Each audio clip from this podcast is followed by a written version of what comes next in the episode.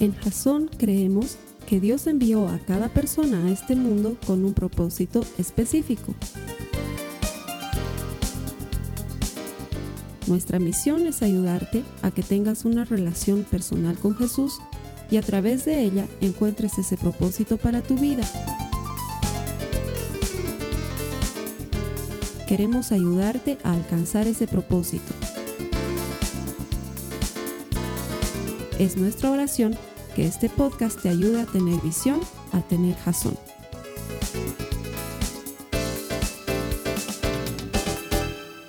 ¿Alguna vez has sentido como que oras, pero pareciera que Dios no está prestando atención a tus oraciones?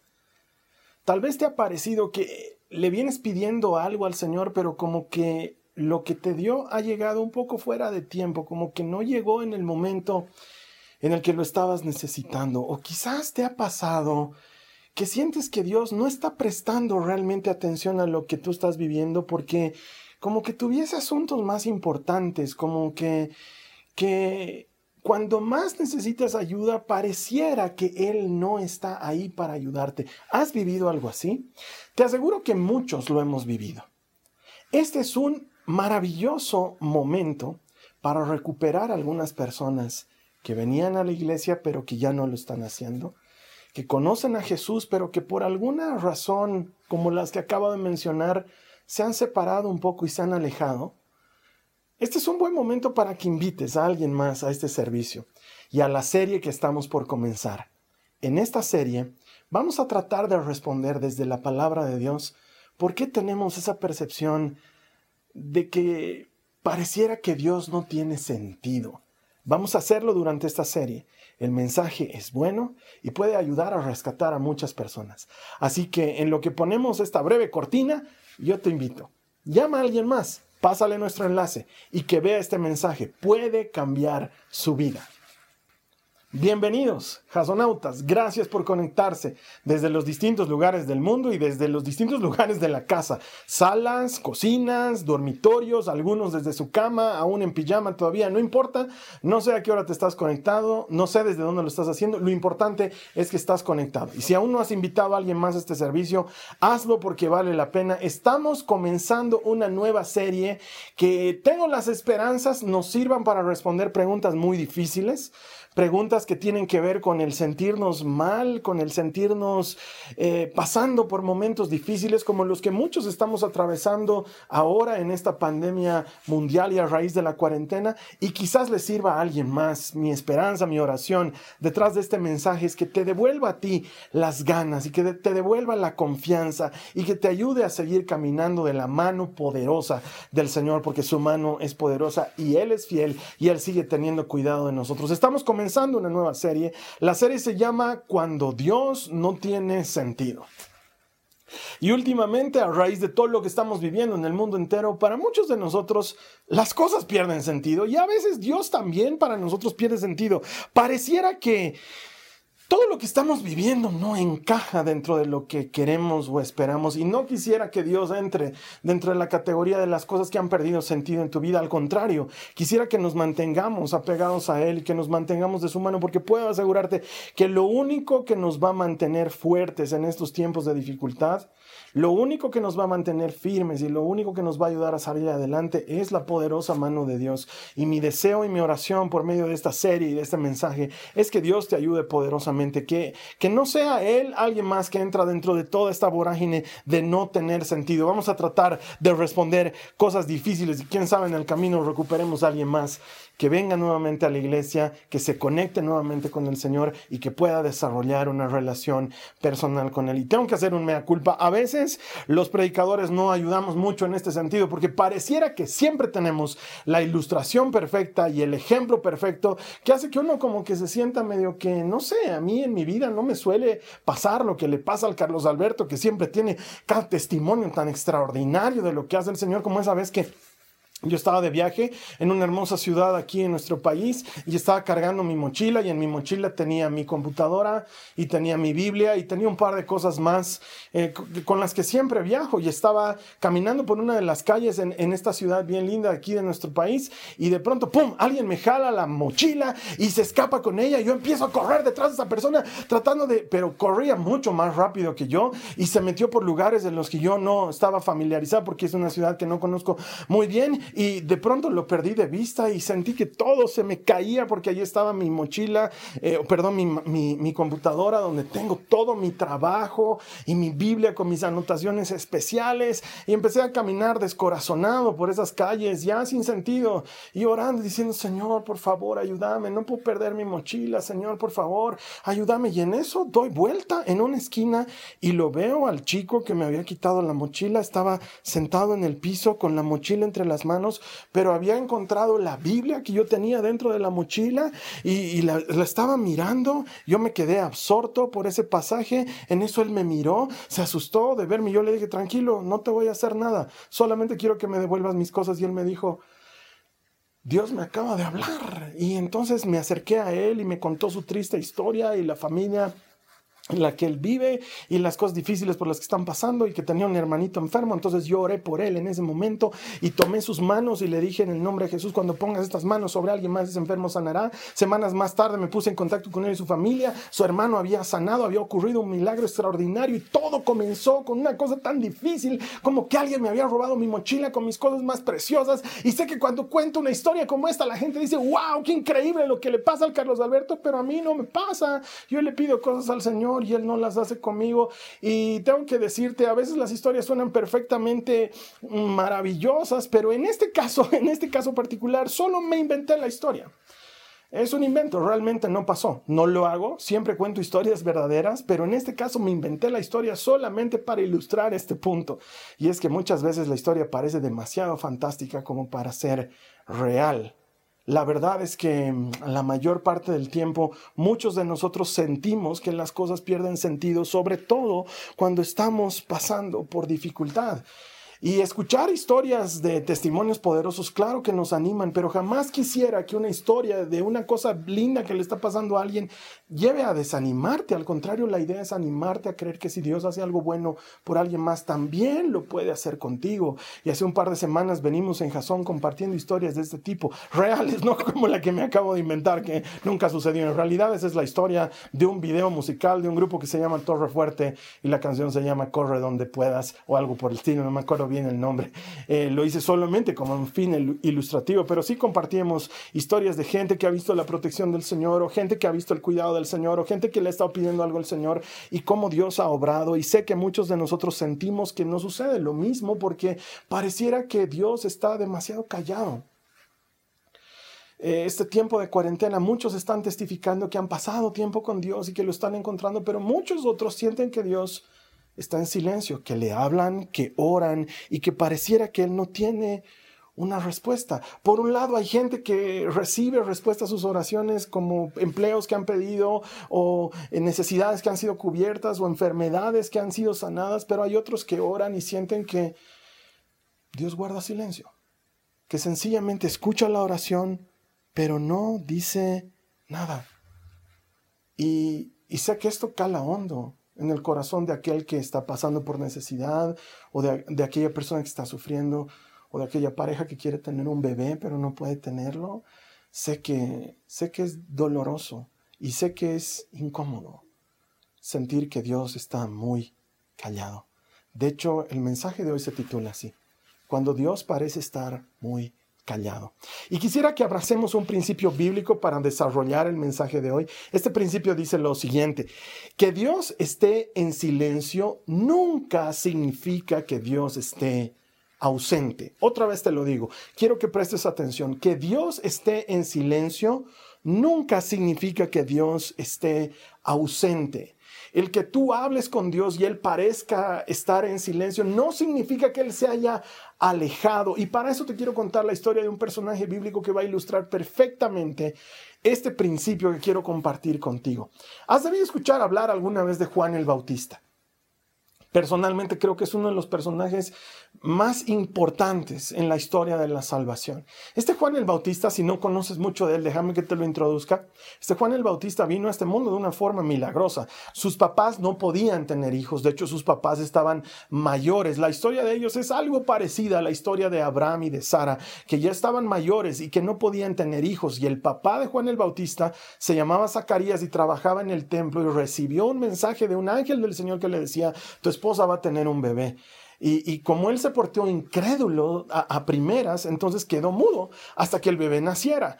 Y cuando el bebé iba a nacer, él eh, escribió en una cartilla que le, que le, pasaron cuál debía ser su nombre y él dijo que se llame Juan, tal como su mamá, que se llamaba Isabel, querían ponerle de nombre. Y le pusieron de nombre Juan y esta Isabel, o Elizabeth, según la versión de Biblia que leas, era prima de María, la mamá de Jesús. O sea que Jesús y Juan eran primos. Ellos han nacido en una época similar, seguramente han compartido muchas cosas juntos, seguramente han crecido juntos porque ellos eran primos, ellos venían de la misma familia y este Juan el Bautista se transformó en un profeta poderoso. La Biblia cuenta que él predicaba a grandes multitudes y les hablaba de arrepentimiento, de volverse al Señor de enmendar sus malas conductas, tal como hacían los profetas del Antiguo Testamento. Él se vestía con pieles de animales salvajes que él había conseguido y se alimentaba solamente de langostas, pero no del cóctel de langostas con el que nos quisiéramos alimentar, sino más bien de esas langostas silvestres, esos bichitos con patas y con alas. Él comía eso y comía miel silvestre. Su alimentación era así porque él vivía en el desierto y él volvía a las ciudades a predicar el, el mensaje que decía básicamente regresen al Señor, arrepiéntanse. Cuando le preguntaban a Juan, dinos, tú eres el Mesías, él decía, no, no, no, yo soy la voz del que clama en el desierto, preparen el camino del Señor. Él era esa especie de vocero antes de la llegada del cortejo triunfal de un rey. Él lo que estaba haciendo era preparar la llegada del Mesías. Y en medio de sus predicaciones, Juan reflexionaba a la gente, en medio de sus predicaciones les enseñaba los principios del reino de Dios. Y uno de los que le escuchaban era el entonces gobernador del lugar donde él vivía. Este hombre se llamaba Herodes. Ahora, hay muchos Herodes en este, en este tiempo porque el, Herodes el Grande tuvo varios hijos a los que también les puso Herodes, Herodes algo, ¿no? Y este Herodes era el hijo de Herodes el Grande. De hecho, su, su sobrenombre era Herodes Antipas, para que lo reconozcamos en diferencia de Herodes el Grande, que era el que mandó a matar los niños en la época en la que nació Jesús. Este Herodes Antipas escuchaba los mensajes de Juan el Bautista y le parecían hermosos y, le llevaban a convicción en su corazón, pero aún así él seguía viviendo una vida alejada de Dios, tanto que decidió casarse con la esposa de su hermano. Este su hermano se llamaba Herodes también, Herodes Filipo, la Biblia lo, lo menciona como Felipe. Bueno, pues este Herodes Antipas se casó con la esposa de su hermano, y Juan el Bautista le dijo que eso no estaba bien, que eso era incorrecto, que estaba haciendo algo que era inmoral, y a causa de esto se ganó el odio de esta mujer, que entre tantos Herodes, adivina cómo se llamaba, Herodías. ok, así se llamaba ella.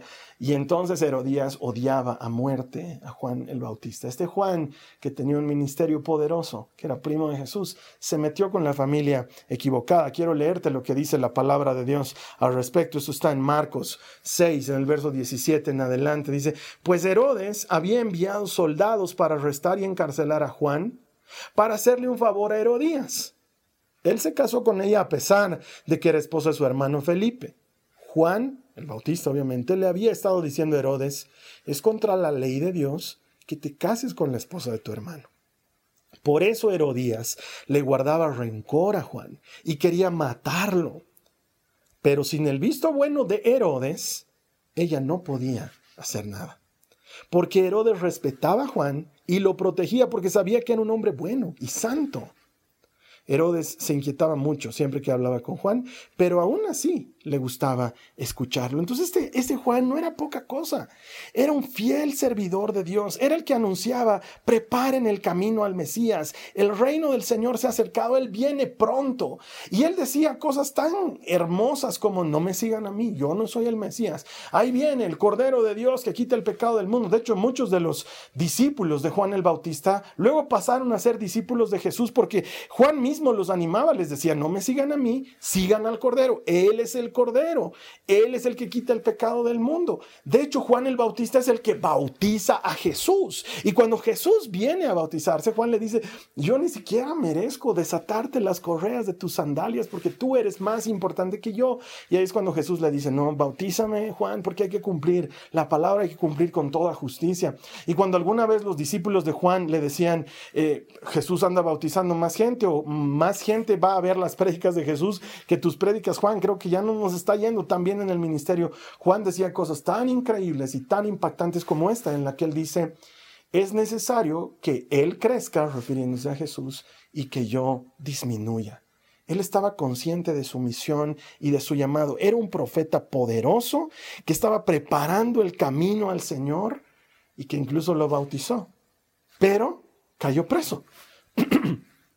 Como la, la nueva esposa de Herodes no lo quería, porque metía cizaña en contra de este matrimonio, que no era una mala cizaña, es una manera de decir, él estaba hablando la verdad.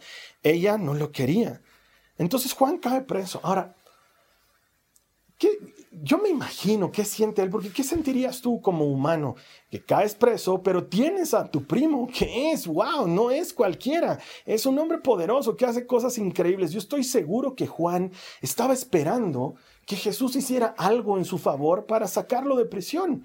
Porque obviamente Juan no estaba feliz en la cárcel y él estaba esperando, bueno, pues que si, si Dios no lo ayuda, ay, el primo es el Mesías, él puede ayudarlo, pero no recibía ese tipo de ayuda y seguramente se sentía frustrado y hasta se sentía preocupado quizás hasta tenía dudas respecto a lo que estaba haciendo Jesús porque, bueno, pues él está en la cárcel y siente que necesita ayuda. E, ese es, es uno de esos momentos en los que sientes que hablas, pero en lugar de recibir una respuesta de Dios, como que él está muy callado.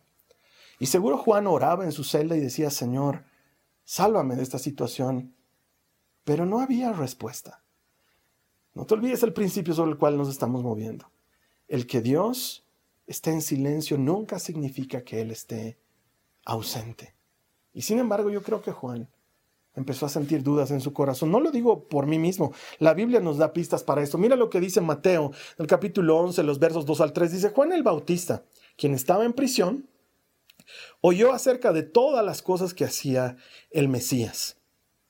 Entonces envió a sus discípulos, los discípulos de Juan, para que le preguntaran a Jesús, ¿eres tú el Mesías a quien hemos esperado o debemos seguir buscando a otro? Y es que, claro, eh, empieza a dudar en su corazón. No te olvides, Juan es el que dice, ese es el Cordero de Dios, pero ahora el Cordero de Dios no me viene a ayudar cuando yo estoy pasando por problemas. Y es más, seguramente los discípulos de Juan le contaban las cosas que estaba haciendo Jesús. Eh, no sabes, Juan, el otro día se le acercó un oficial romano que tenía al criado enfermo y, le pidió a Jesús que lo sane. Y Jesús, sin ir a la casa, eh, sanó al criado. Y, y Juan decía, claro, hasta los extranjeros ayuda. Y a mí, que soy su primo, no me da una mano. O seguramente le contaron de la vez que Saqueo, este publicano, estaba trepado ahí sobre un árbol y Jesús le dijo, esta noche me voy a quedar en tu casa, Saqueo, y vamos a comer juntos y arman una cena y gran fiesta y Saqueo se convierte. Y, y seguramente Juan decía, ah, claro, hasta los publicanos, que son nuestros enemigos, se les acerca. Y a mí que soy su primo no me da una mano. A mí que soy el que está preparando el camino del Señor no me da una mano. Y no sé si realmente empieza a dudar o si es una forma sutil de decirle a Jesús, oye, no me vas a rescatar, no me vas a venir a buscar. Eso de mandar a sus discípulos a decirle, ¿eres tú el Mesías o esperamos a otro? Me parece una manera sutil de decirle, oye, hola, soy tu primo, estoy en la cárcel, acaban de contarme que has multiplicado vino en una fiesta. O sea, estás repartiendo vino mientras yo estoy en la cárcel. Estoy seguro que Juan tenía esa extraña sensación de que oras y Dios permanece muy callado. ¿No me habré equivocado? ¿Será Él el Mesías? Y envía a sus discípulos y la Biblia registra lo que, lo que sucede van y hablan con Jesús y Jesús les responde. Esto está en Mateo 11, los versos 4 al 6. Dice, Jesús les dijo, regresen a Juan y cuéntenle lo que han oído y lo que han visto. Los ciegos ven, los cojos caminan, los leprosos son curados, los sordos oyen, los muertos resucitan y a los pobres se les predica la buena noticia. Y agregó, Dios bendice a los que no se apartan por causa de mí. Hasta la respuesta de Jesús es extraña porque creo que no logró el efecto que Juan estaba esperando. Seguramente Juan esperaba que Jesús diga, Juan, claro, sí, díganle que lo voy a ir a ayudar, díganle que esto es parte del plan de Dios, díganle que un poquito más que aguante, pero que luego lo sacamos, pero no. Jesús envía a decirles, todo está yendo de acuerdo al plan. Es más, no va Jesús a visitarlo, ni siquiera lo envía a Pedro o a Andrés a decirle, anda, dile de primera mano que tranquilo. Es como que no lo atiende personalmente, es como cuando alguna vez a ti no te dicen el mensaje de frente, sino mandan a un tercero, ni siquiera te mandan un WhatsAppito para ayudarte, nada. Pareciera que Jesús está muy callado. Oro y no me responde. Le hablo y es como que el cielo guardara silencio. Y en ese momento para Juan seguro que todo pierde sentido. Pero no olvides, que el silencio de Dios nunca significa la ausencia de Dios. Quiero que dejes que esto entre, que lo vuelvas tuyo. El silencio de Dios nunca significa que Él esté ausente. Mira, si te soy sincero, a mí me hubiera gustado que esta historia sea diferente. Me hubiera gustado escuchar que Jesús recibía este mensaje de los discípulos de Juan y decía, ok, vamos a ir a liberarlo y vamos a hacer un plan eh, bárbaro para liberarlo y, vamos a ir en la noche y yo voy a hacer que las, las cadenas de sus manos caigan y un ángel va a abrir la puerta y dos ángeles van a estar defendiéndolo de los soldados y lo vamos a hacer escapar y lo vamos a llevar a otro lugar y como va a haber quedado libre la gente va a creer en él porque van a decir estuvo en la cárcel y ahora está libre y se va a volver muy conocido más de lo que era antes. Y como ha sido buen siervo y fiel entonces le vamos a dejar que elija una esposa la que él quiera y que se case con una mujer como él quiera y que tenga muchos hijos y que su nombre pase a la historia y quizás, tal vez hasta que escriba un evangelio, el evangelio según Juan el Bautista, no sé, a mí me hubiera gustado una historia que parece más una de Hollywood que una de la Biblia, porque eso es lo que nos vende en Hollywood y es lo que nos vende este mundo en el que vivimos, que al final si eres bueno siempre tienes una recompensa y, y nos vende la idea de que Dios está a nuestro servicio, que finalmente si oras pues Él te tiene que dar lo que le pides, ¿no? ve que si vas a la iglesia y si eres fiel y si cumples su palabra, Él tiene que hacer, porque es como que el mundo entero nos estuviese enseñando que Dios está para cumplir nuestros sueños, que a este mundo hemos venido a ser felices y que Dios tiene que cumplir nuestros sueños y que persigue tus metas porque el Señor está detrás de eso. Y no me malentiendas, yo sé que Dios quiere nuestro bien, pero muchas veces su plan es muy distinto a nuestro plan. Y aunque a mí me hubiera gustado que la historia de Juan termine como yo le estoy contando, allí estoy cometiendo el error que muchos cometemos. Creer que somos más buenos que Dios. Creer que somos mejores haciendo planes y que tenemos una idea mucho mejor que la que Él tiene y al caer en ese error frecuentemente empezamos a medir las circunstancias a través de nuestros ojos equivocados y, medimos el amor de Dios a través de lo que estamos pasando y erramos completamente el camino. Olvidamos que Dios tiene un propósito y que su silencio jamás significa su ausencia. Para terminarte la historia, Herodes hace una gran fiesta, invita a mucha gente él estaba muy borracho y todos estaban tomando. Y la hija de su esposa, que no era su hija, la hija de su esposa Herodías, hace un baile delante de Herodes. Y en mi inocentemente de pastor quiero creer que el baile era, no sé, un baile de ballet con tutú y zapatillas en punta. Algo así ha debido bailar. Quiero creer que ha bailado algo así. No sé qué, o tal vez moviendo la cadera. No tengo idea que estaba bailando. Lo único que sé es que el baile le encantó a Herodes. Y Herodes en su borrachera, cometió el, error de decirle, pedime lo que quieras y yo te lo voy a dar. Y esta era una muchachita, una adolescente. ¿Qué pide un adolescente? ¿Qué pide? Dame el auto para salir el fin de semana, comprame un celular nuevo, no sé. Pero como ella no sabía qué pedir, fue donde su mamá y le dijo, ¿qué le pido a Herodes? ¿Qué le pido? Y su mamá le dijo, la cabeza de Juan el Bautista. ¿Qué? Sí, pedile la cabeza de Juan el Bautista. Mira lo que dice la Biblia. Entonces el rey, esto está en Marcos 6, 26 al 28, entonces el rey Herodes se arrepintió profundamente de lo que había dicho, pero debido a los juramentos que había hecho delante de sus invitados, no le podía negar lo que le pedía. Así que envió de inmediato un verdugo a la prisión para que le cortara la cabeza a Juan y luego se la trajera. el soldado decapitó a Juan en prisión, trajo su cabeza en una bandeja y se la dio a la muchacha, quien se la llevó a su madre. ¿Por qué Dios no hizo nada? ¿Por qué Dios parece tan callado? ¿Por qué Jesús no ayudó a su primo? En ese momento las cosas parecen imposibles de responder. Pero no olvides sobre qué estamos caminando. El que Dios guarde silencio jamás significará que Él está ausente. Él está mirando y Él está obrando su perfecto plan. Después de todo, ¿cuál era el anhelo de Juan el Bautista? ¿Cuál era su llamado? Su anhelo se cumplió y su llamado llegó a la meta. El anhelo de Juan era lo que él dijo, que Jesús crezca y que él disminuya. Y su llamado era preparar el camino del Señor. Y el camino estaba servido para que el Mesías introduzca el plan del reino. El llamado de Juan era lo que Jesús le dijo cuando lo estaba bautizando, que se cumpla toda justicia.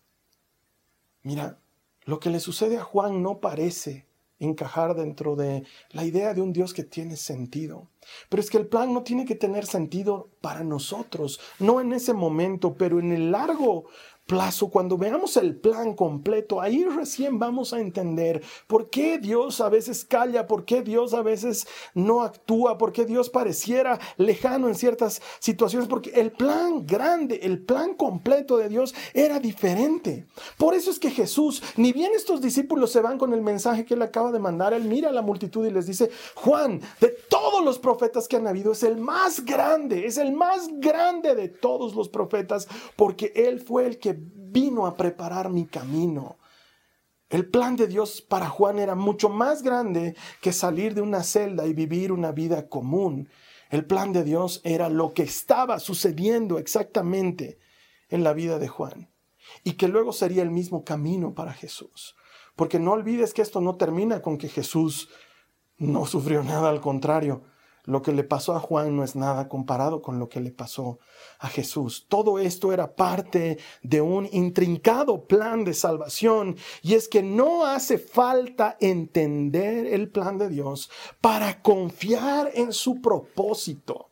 No hace falta que la tengamos clara, no hace falta que nos guste para confiar en que su propósito es bueno.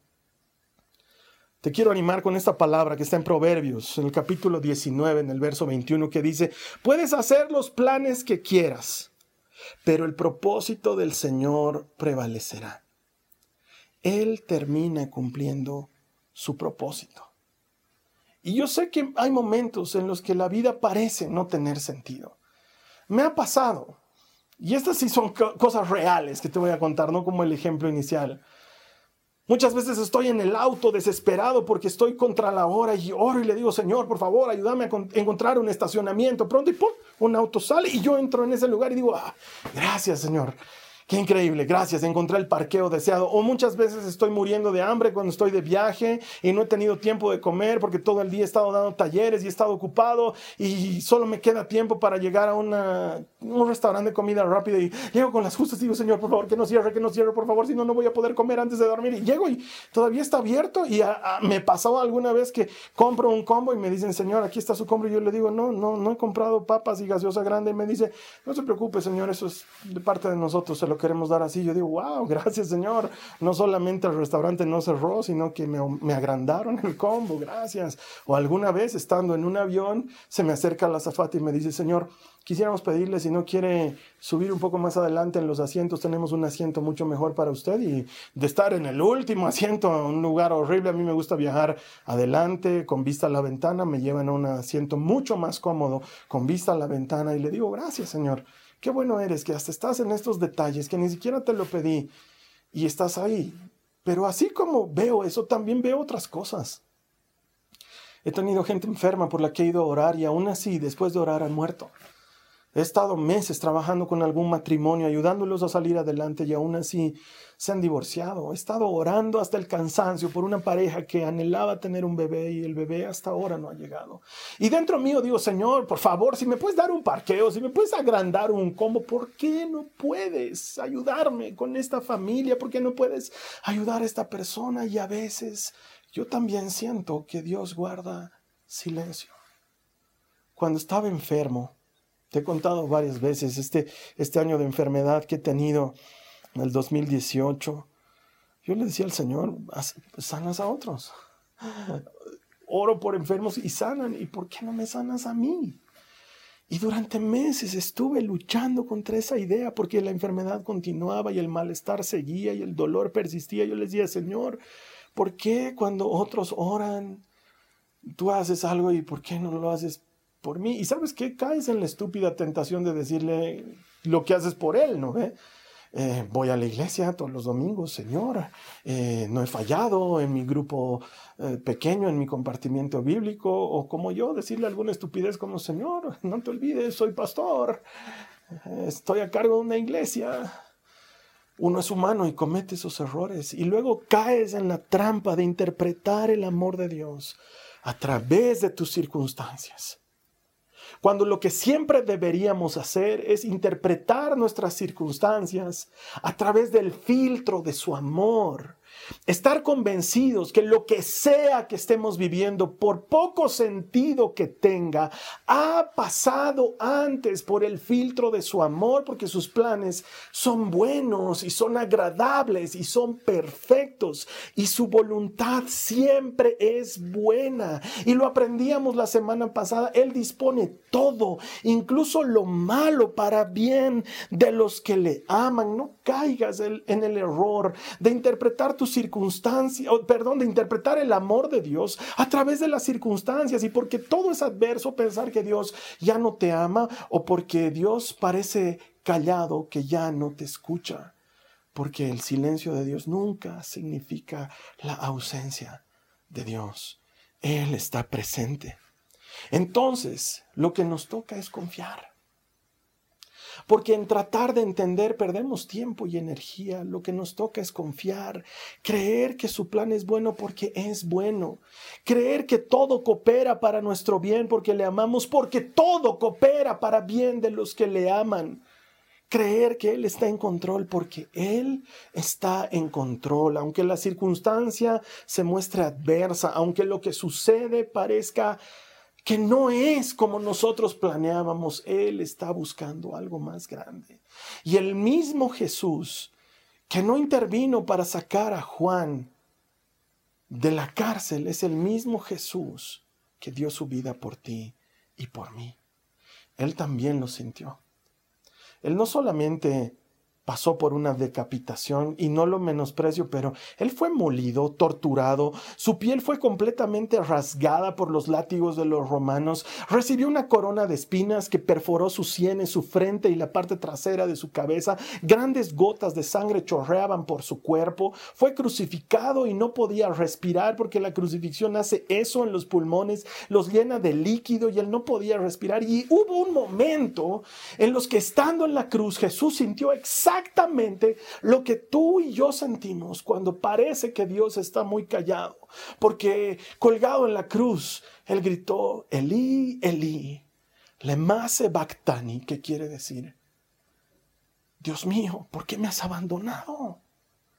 ¿Por qué parece que estás callado? ¿Por qué parece que no vas a hacer nada? Él entiende lo que tú y yo vivimos cuando pareciera que Dios está callado. Él entiende porque Él ha vivido eso. Y de Él podemos entender que confiar es más importante que estar de acuerdo con el plan. Porque Jesús en el huerto de Getsemaní le dijo a su padre, Señor, si es posible que pase este cáliz sin que yo lo beba. Que eso en palabras comunes significa, Señor, el plan no me gusta, tengo miedo, pero escojo confiar, que se haga tu voluntad antes que la mía. Yo te invito a que escojas ahora confiar Muchos estamos hastiados de la cuarentena y no le vemos sentido y pareciera que Dios está callado, pero yo te invito a que confíes en Él. Aunque no entiendas lo que está pasando, elige confiar. Tal vez estás tú enfrentando la enfermedad del coronavirus o una similar o algún familiar tuyo y no lo entiendes. Y has orado y has pedido que la gente te apoye, pero Dios pareciera que está muy callado. Nunca pienses que el silencio de Dios significa que Él está ausente. No necesitamos entender el plan o que nos guste el plan, para confiar en el propósito. El propósito de Dios es bueno. Esta es una invitación a que confíes en Él. Tal vez estás angustiado por las consecuencias a futuro de lo que esto significa en tu empresa, en tu trabajo, en tu economía, en la economía de tu familia y sientes que Dios no dice nada. Pero el que Él esté callado no significa que esté ausente. Él está aquí contigo. Él está aquí contigo. Él no te dejará. Él no te abandonará. Y aun cuando estés pasando por la dificultad más grande y parezca que Él está callado, su propósito es bueno.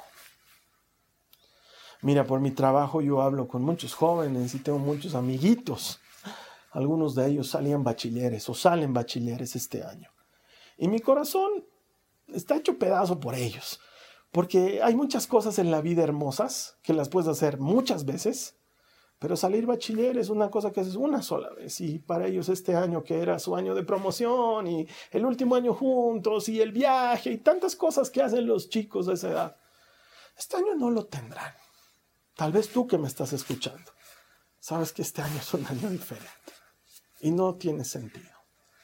Y le has pedido a Dios que haga algo y parece que está muy callado. Te invito a que en medio de esta dificultad que estás viviendo, escojas confiar en Él. Aunque no entiendas lo que está pasando, elijas confiar en Él, porque Él es bueno y Él entiende cuando Dios parece silencioso. Jesús lo vivió también. Termino con esto. La semana pasada compartíamos sobre la soberanía de Dios y que Dios dispone todo para el bien de los que le aman, que todas las cosas ayudan para el bien de los que le aman. Esto incluye las cosas malas, esto incluye los silencios y esto incluye la aparente distancia que hay con Dios, pero puedo garantizarte que Él no está lejos, porque su nombre es Emanuel, Dios con nosotros. Él dejó su trono para estar cerca de ti y de mí.